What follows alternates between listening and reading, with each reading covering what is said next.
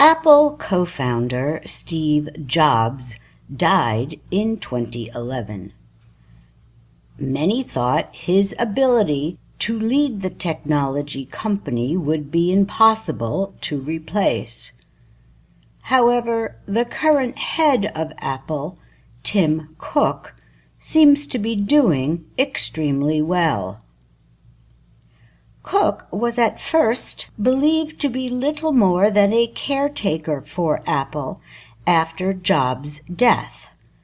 But Cook has continued to build Apple with his own skill and ideas.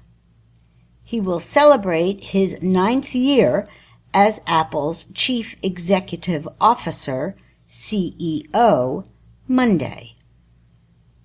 Training Cook to take over the company was one of Steve Jobs' greatest accomplishments, said Apple analyst Gene Munster.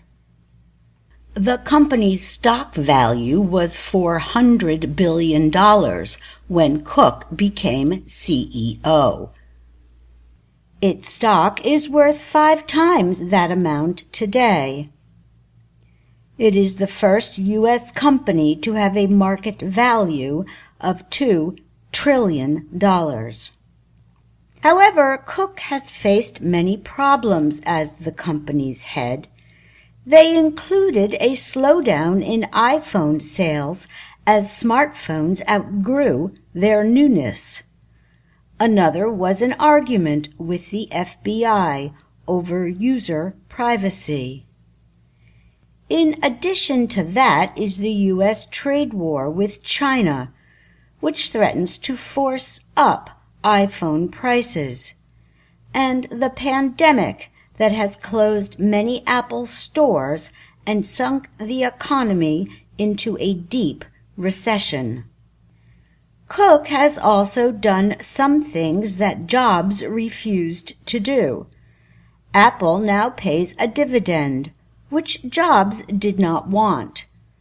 Cook also has used his position to become a supporter of civil rights and renewable energy.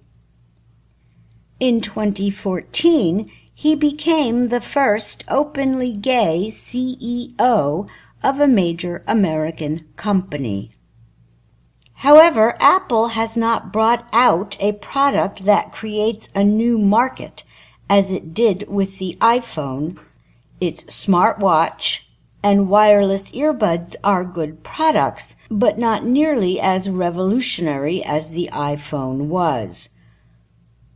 Cook and other Apple officials have suggested that Apple wants to make a revolutionary product in the field of augmented reality. It would use phone screens or high-tech eyewear to create digital pictures. But Apple has not yet offered such a product. Apple also appears to be behind in the creation of artificial intelligence, especially for voice-activated digital assistants. Although Apple's Siri is used on Apple devices, people have accepted Amazon's Alexa and Google's digital assistant more easily.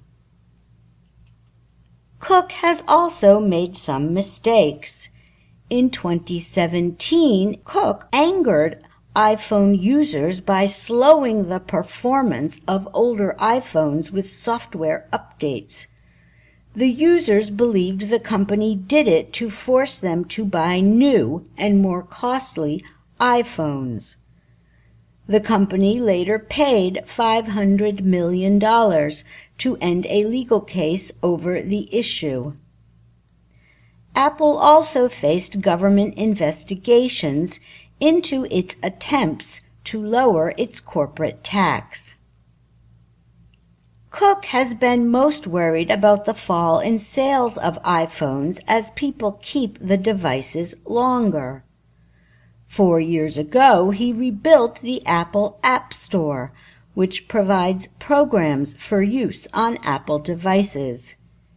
he placed importance on subscriptions services that can be used by the 1.5 billion iPhones already in use. That effort has added more than $50 billion each year to Apple's income. I'm Susan Shand.